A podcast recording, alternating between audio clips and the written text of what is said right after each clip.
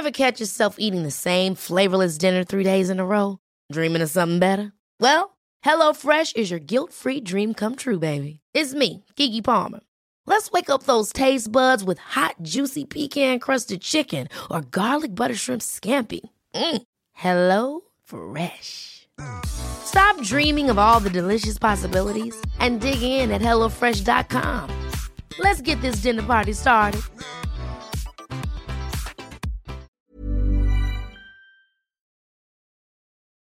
An einem eiskalten Morgen vor genau 150 Jahren wird eine Insel vor der Küste Neuenglands vom Grauen heimgesucht. Zwei Frauen verlieren an diesem Tag ihr Leben, als ein axtschwingender Eindringling sie brutal aus dem Schlaf reißt. Die Opfer kannten ihn gut. Aber ist der Gesuchte tatsächlich der wahre Täter?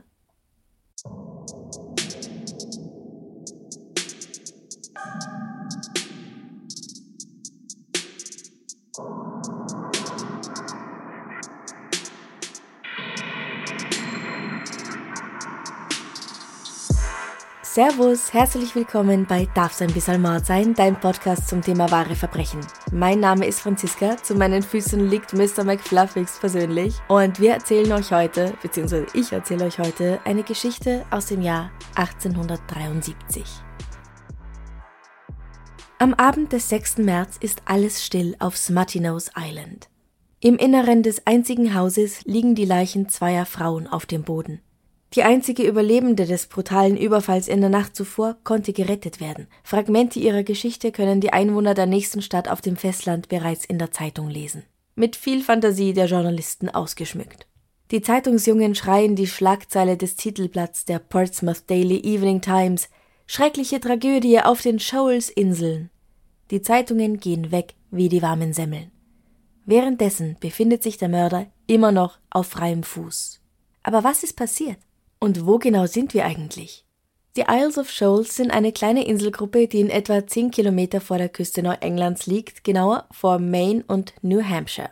Nur vier dieser Inseln sind Anfang der 1870er bewohnt. Eine Familie lebt auf White Island, sie betreibt den Leuchtturm.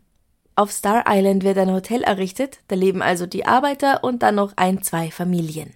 Im Norden von Appledore Island steht ein Hotel, das bei den Reichen und Schönen sehr beliebt ist, und im Süden ein Häuschen, in dem Jorge Edward Ingebertsen mit seiner Familie und einigen Fischern lebt. Auf Smartinhouse Island stehen zwei Häuschen leer. Angeblich soll der berühmte Pirat Blackbeard, den manche von euch vielleicht aus der wunderbaren Serie Our Flag Means Death kennen, auf dieser Insel einen Schatz vergraben haben. Den hätten Maren und John Hontwett bestimmt gern gefunden, als sie 160 Jahre nach dem berühmten Piraten auf die karge Insel ziehen. Die beiden stammen aus Larvik im Süden Norwegens und möchten in den USA ein neues Leben anfangen. Als sie 1866 die weite Reise über den Ozean machen, ziehen sie zuerst nach Boston. Die Stadt ist allerdings nicht so, wie sie sich das Leben in Amerika vorgestellt haben, und so ändern sie ihre Pläne und beziehen, sobald sie es sich leisten können, eins der beiden leerstehenden Häuschen aufs Martinose Island. Das ist im Jahr 1868. Im Gegensatz zu den lauten, dreckigen und gefährlichen Straßen Bostons leben sie hier in völliger Ruhe. Sie haben nicht einmal Nachbarn. John kauft einen Schoner, den er auf den Namen Clarabella tauft, und weil er ein sehr vorausschauender Mann ist, der sich auf das Fischen und den Verkauf seines Fangs versteht, hat er bald ein florierendes Unternehmen als Schleppnetzfischer. Jeden Tag steuert er im Morgengrauen seinen Schoner zu den Fischgründen, wo er die Schleppnetze auswirft und verkauft seinen Fang auf dem Markt auf dem Festland im nahegelegenen Portsmouth, New Hampshire.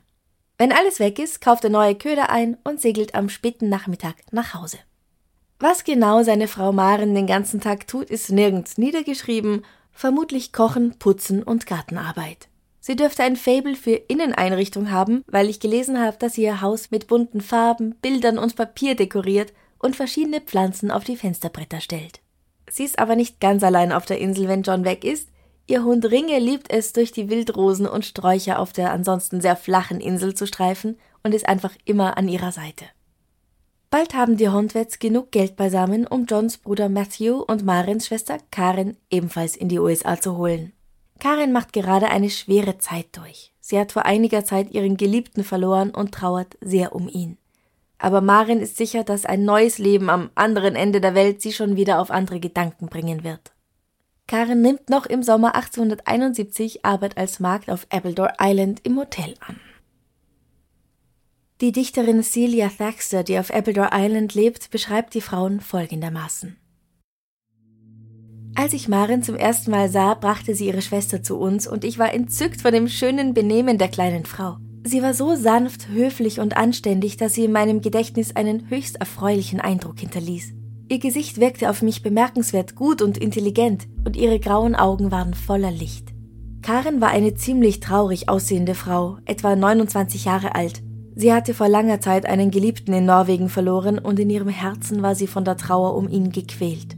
Sie konnte anfangs kein Wort Englisch sprechen, ging aber geduldig an ihre Arbeit und lernte bald genug und erwies sich als eine ausgezeichnete Dienerin, die alles treu und gründlich erledigte. Ihre persönliche Reinlichkeit war äußerst ansprechend. Sie trug Kleider aus Stoff, den sie in Norwegen selbst geweht hatte, ein grober blauer Stoff, immer sauber und gepflegt, und ich beobachtete sie oft, wie sie am Feuer saß und an einem Spinnrad spann, das sie aus ihrer Heimat mitgebracht hatte. Sie gab ein so hübsches Bild ab mit ihrem blauen Kleid und der frischen weißen Schürze und der schönen reinweißen Musselinschleife, mit der sie ihren Leinenkragen zu schließen pflegte, dass es sehr erfreulich war, sie zu betrachten. Sie ließ ihren Kopf während des Spinnens nachdenklich ein wenig zur Seite fallen, und während das Rad monoton surrte, sang sie stundenlang schöne, traurige, alte norwegische Lieder, ohne sich dessen bewusst zu sein, dass sie damit einem Paar anerkennender Augen große Freude bereitete. 1872 stellt John Louis Wagner ein, einen preußischen Immigranten aus der kleinen Stadt Ueckermünde, das liegt im Nordosten des heutigen Mecklenburg-Vorpommern. Louis ist seit sieben Jahren in den USA. Was ihn hierher gebracht hat, ist nicht bekannt, nur dass er seinen Kollegen, mit denen er am Hafen und auf den Schiffen arbeitet, angeblich mal erzählt, dass es nicht viele gibt, die das tun, was er getan hat und damit davonkommen.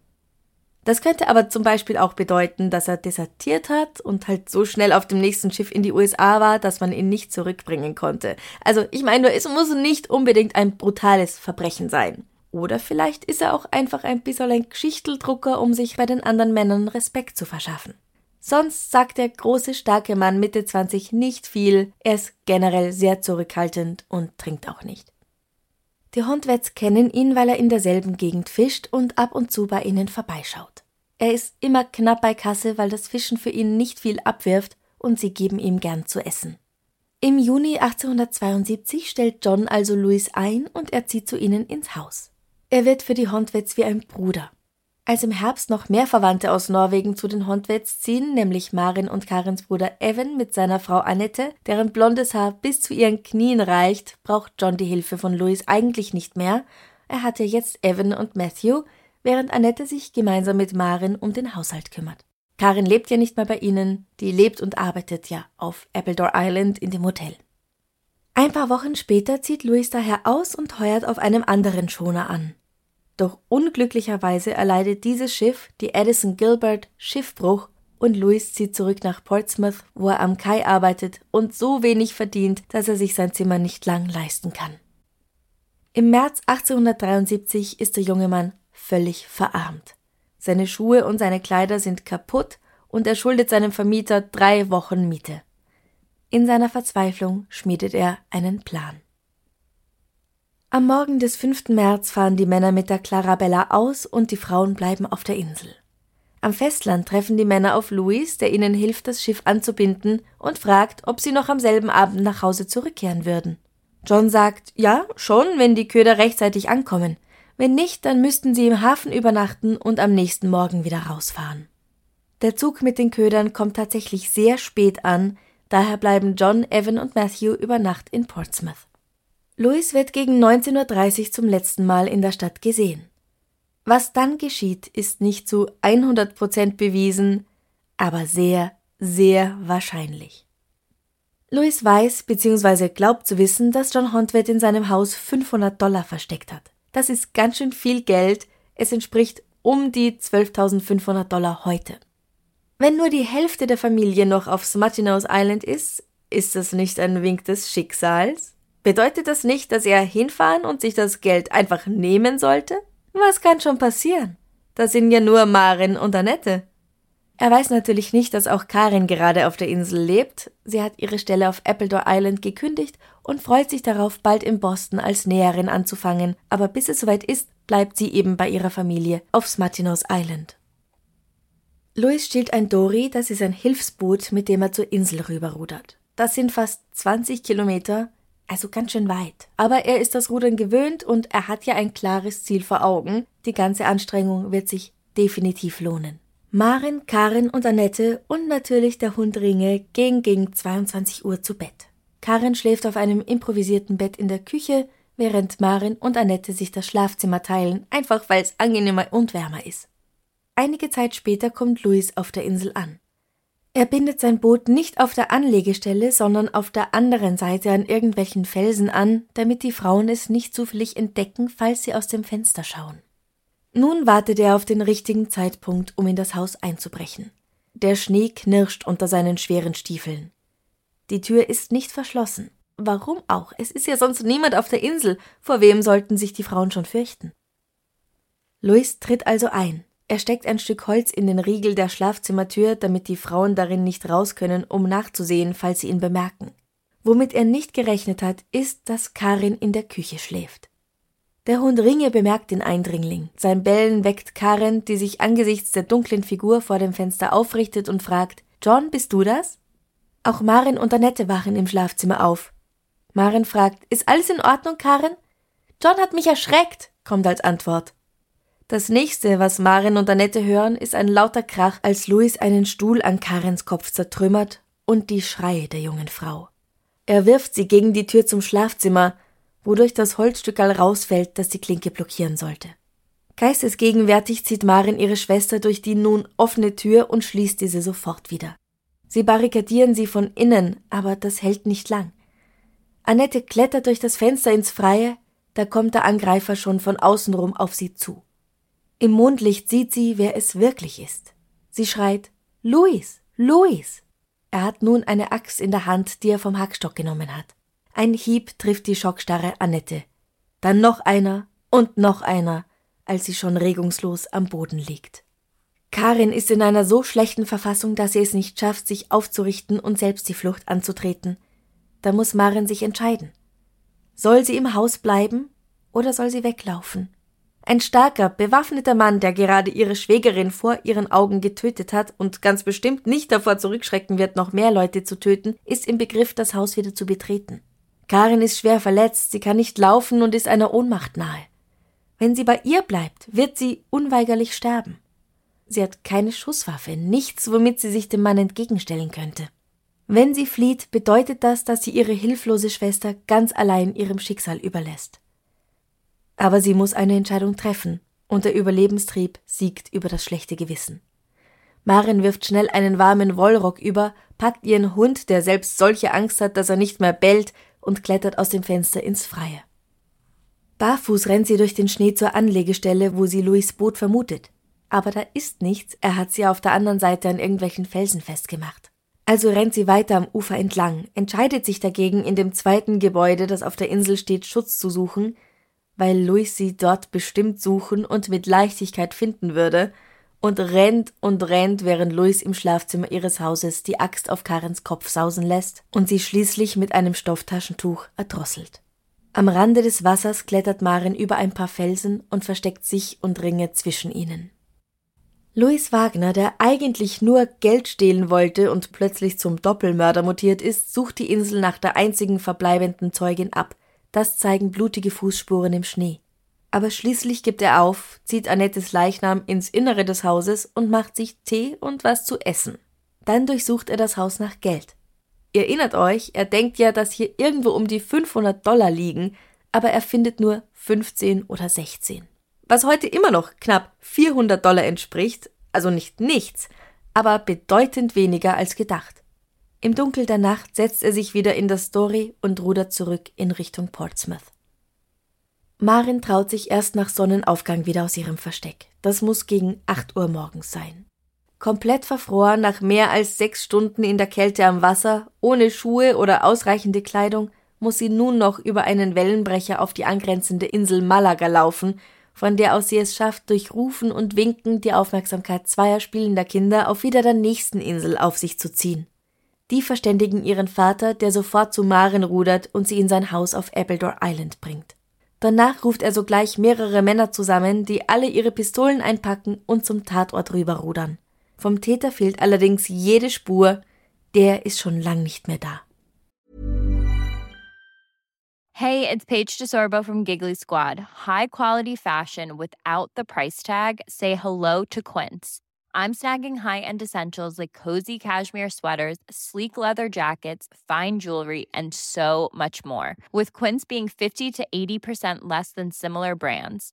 And they partner with factories that prioritize safe ethical and responsible manufacturing. I love that. Luxury quality within reach. Go to quince.com slash style to get free shipping and 365 day returns on your next order. quince.com slash style hold up what was that boring no flavor that was as bad as those leftovers you ate all week Kiki Palmer here, and it's time to say hello to something fresh and guilt-free. Hello Fresh. Jazz up dinner with pecan-crusted chicken or garlic butter shrimp scampi. Now that's music to my mouth. Hello Fresh. Let's get this dinner party started. Discover all the delicious possibilities at hellofresh.com.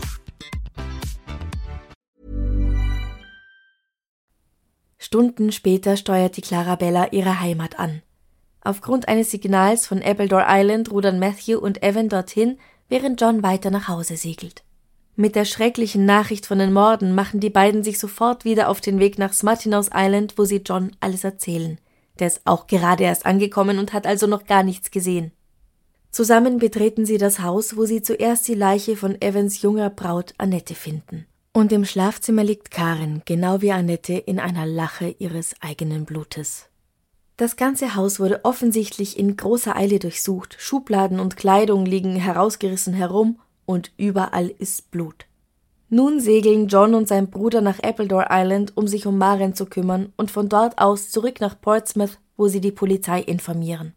Maren ist sicher, dass der Mann, der sie attackiert hat, Louis Wagner ist. Obwohl sie ihn nicht gesehen hat, obwohl sie sagt, der Mann trug einen Hut und es war dunkel und sie konnte das Gesicht nicht sehen, aber Annette hat ja seinen Namen gerufen, bevor er sie ermordet hat. Seine Beschreibung wird an alle Polizeistationen entlang der Küste telegrafiert und am selben Abend ist der grausame Doppelmord auf den Titelblättern sämtlicher Zeitungen der Umgebung zu finden. Auch wenn die Reporter zum Teil ganz schönen Blödsinn behaupten, wie zum Beispiel, dass sie falsche Namen abdrucken oder schreiben, dass die Opfer aus Deutschland seien. Der Täter ist Deutscher oder der mutmaßliche Täter, die Opfer und Betroffenen sind allesamt Norweger. Zwei Männer melden sich bei der Polizei. Beide kennen den Verdächtigen und wollen ihn gegen 6 Uhr morgens in Newcastle gesehen haben. Das ist ein Ort, der vom Meer kommend noch vor Portsmouth liegt. Hier taucht schließlich auch das gestohlene Dory wieder auf.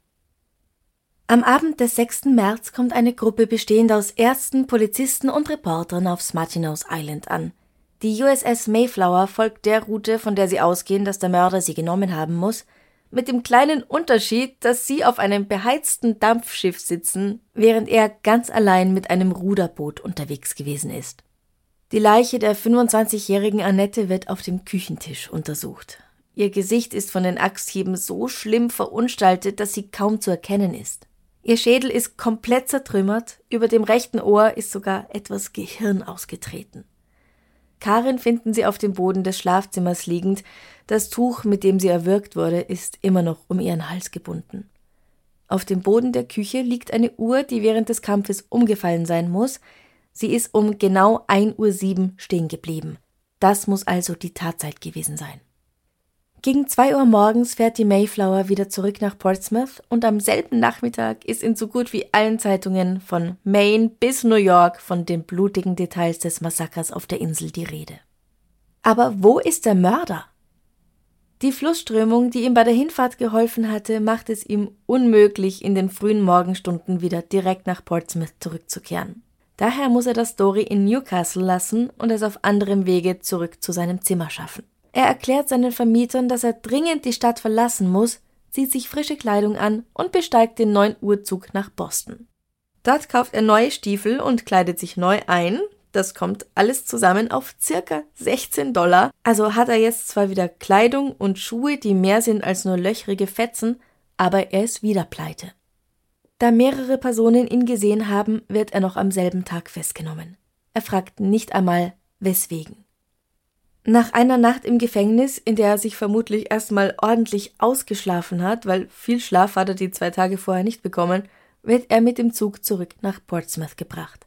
An jeder Haltestelle auf der Strecke wartet schon ein wütender Mob, der seine sofortige Hinrichtung fordert. In Portsmouth angekommen stehen hunderte, möglicherweise tausende mit Schlägern und Schneebällen bewaffnete Menschen vor der Eisenbahnstation. Sie schreien, lyncht ihn, bringt ihn um, hängt ihn auf. Als er von hier aus wieder in eine andere Stadt gebracht wird, nach Seiko, wird der Transport erneut von hunderten Personen begleitet, angeblich sogar von um die 2000 Leuten, die mit Steinen nach dem mutmaßlichen Mörder werfen und nicht nur ihn, sondern auch seine Polizeieskorte verletzen. Als der Fall vor Gericht kommt, strömen die Menschen nur so zum Prozess. Dutzende junger Frauen wollen den fashion jungen Mann sehen und sogar Bauern verlassen ihre Felder, um diesem Spektakel beizuwohnen. Louis Wagner sagt, er wisse nichts von den Morden, er würde doch seinen besten Freunden nichts antun. Dagegen spricht alles, was Maren sagt, und der Fakt, dass er, der bislang so arm war, dass er mit seiner Miete im Rückstand war, sich plötzlich eine Zugfahrt nach Boston und neue Kleidung leisten konnte. Er hat zwar kein Alibi, aber die Gegenseite hat im Grunde auch keine richtigen Beweise. Der Portsmouth Chronicle vom 3. März 1873 schreibt Wagner hat sich noch immer seine erstaunliche Beherrschung bewahrt, was selbst bei einem nervenstarken Deutschen verblüffend ist. Die Gunst der meisten Besucher seines Gefängnisses hat er sicherlich durch seine Ruhe und sein allgemein sehr ansprechendes Erscheinungsbild gewonnen. Nach neun Tagen, in denen 40 Personen als Zeugen angehört werden, beschließen die Geschworenen in nur 55 Minuten, dass Louis Wagner des zweifachen Mordes an Karin und Annette Christensen schuldig ist. In der Nacht nach der Urteilsverkündung bricht Louis aus dem Gefängnis aus. Ganze drei Tage ist er auf der Flucht. Doch dann wird er gefunden und zurückgebracht. Er behauptet bis zum Ende, dass er unschuldig ist. Dennoch wird er am 25. Juni 1875 im Hof des Gefängnisses in Thomaston, Maine, gehängt. Neben ihm wird mit John True Gordon ein zweiter Axtmörder, der ungefähr gleich alt ist, ebenfalls gehängt. Marin und John und natürlich der kleine Hund Ringe brechen ihre Zelte auf Smatinos Island noch im Jahr der Morde ab. Sie können unmöglich in dem Haus weiterleben, in dem zwei ihrer nächsten Verwandten ein so tragisches Ende gefunden haben. Sie ziehen nach Portsmouth und John arbeitet weiter als Fischer. Sie bekommen ein Kind, aber irgendwann trennen sie sich. Marin geht zurück nach Norwegen, während John in New Hampshire bleibt, erneut heiratet und dann schließlich das Fischen aufgibt und als Bauer arbeitet. Evan, der junge Ehemann der ermordeten Annette, arbeitet im Sommer 1873 als Tischler auf Appledore Island, von wo er auf die Insel rüberschauen kann, auf der seine Frau und seine Schwester ermordet wurden.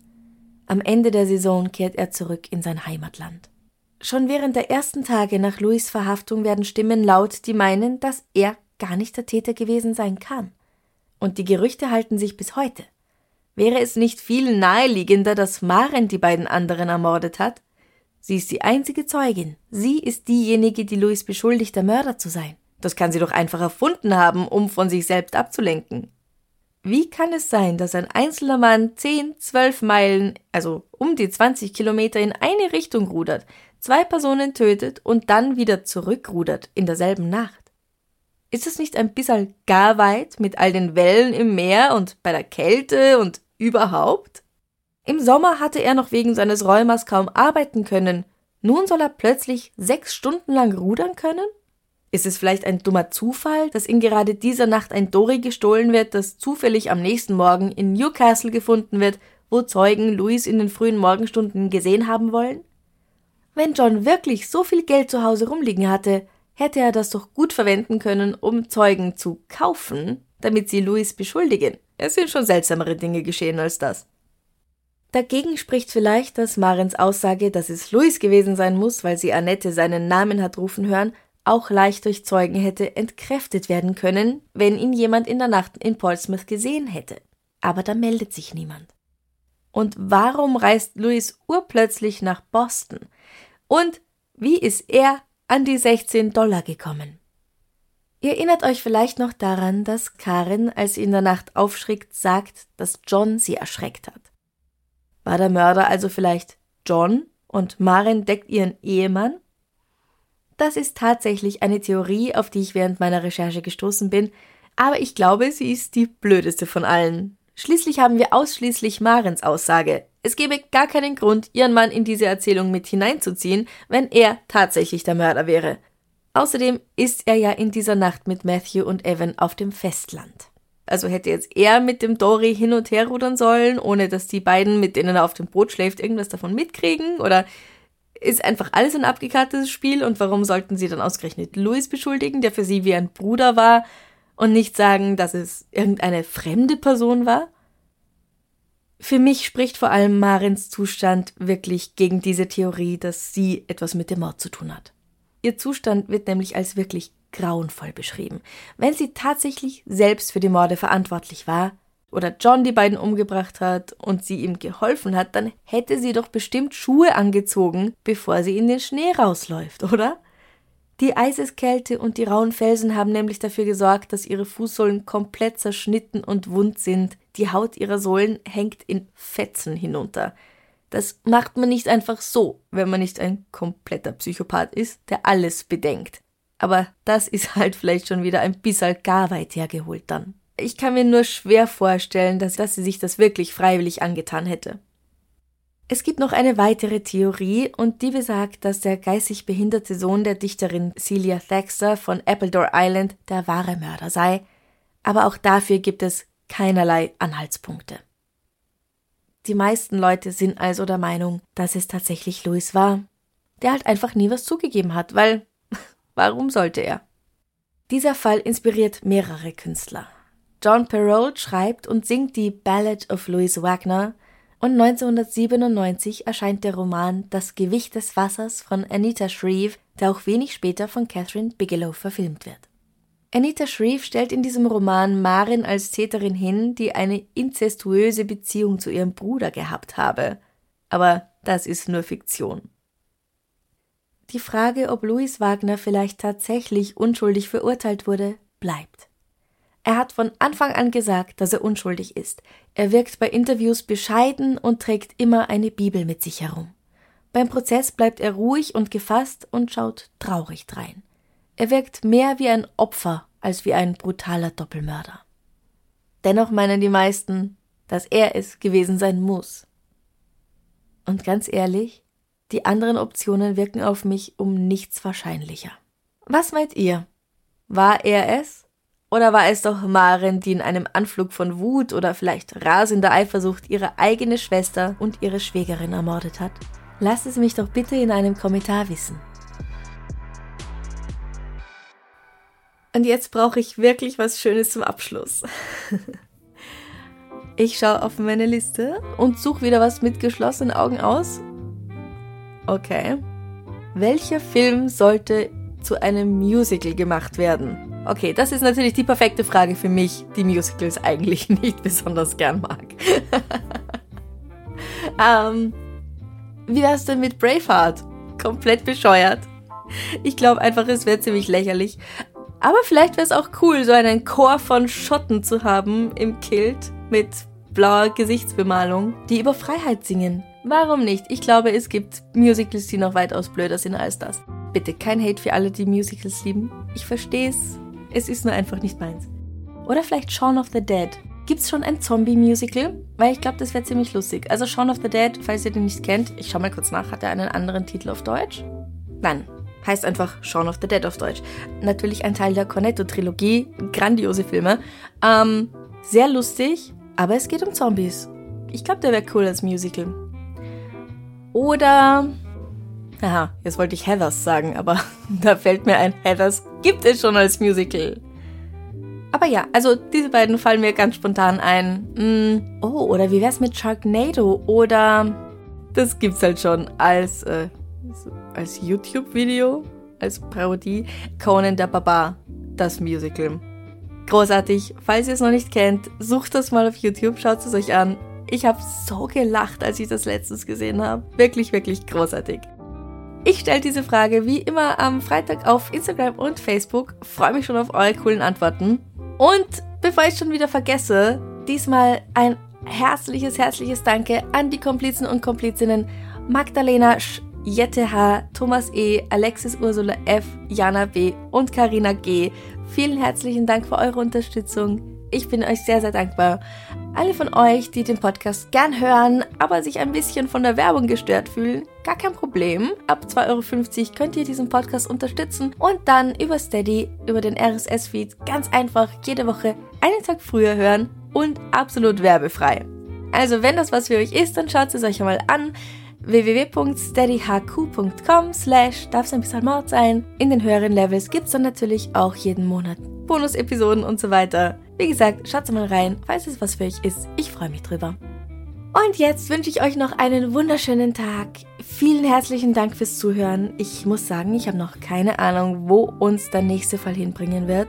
Ich habe auch noch keine Ahnung, ob ich es schaffen werde, einen Gast dafür zu finden, weil ich bin hier gerade ein bisschen am Umstrukturieren von allem. Also lasst euch einfach überraschen. Ich mich auch. Macht es gut. Bis zum nächsten Mal. Bussi. Baba.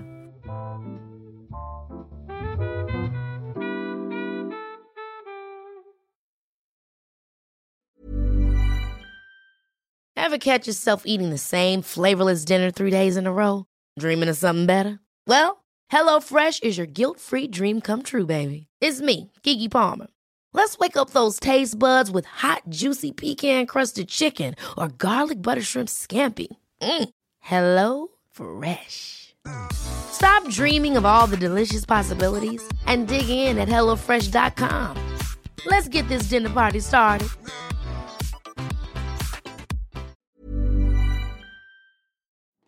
Liebe findet den unterschiedlichsten Ausdruck quer durch die Geschichte. Doch ist es wirklich immer Liebe? Lasst uns über Sex sprechen, von skandalösen Stories aus der Antike über die Geschichte von Fetischen bis hin zu den unanständigen Geheimnissen berühmter Personen. Bei Liebesgeschichte gehen wir der Entwicklung der menschlichen Sexualität auf den Grund. Unterhaltsam, lehrreich und im besten Sinne des Wortes tabulos stellt Franziska Singer, das bin ich, jede Woche die Frage, wer, wann, mit wem und wie. Wer Liebesgeschichte überall, wo es Podcasts gibt.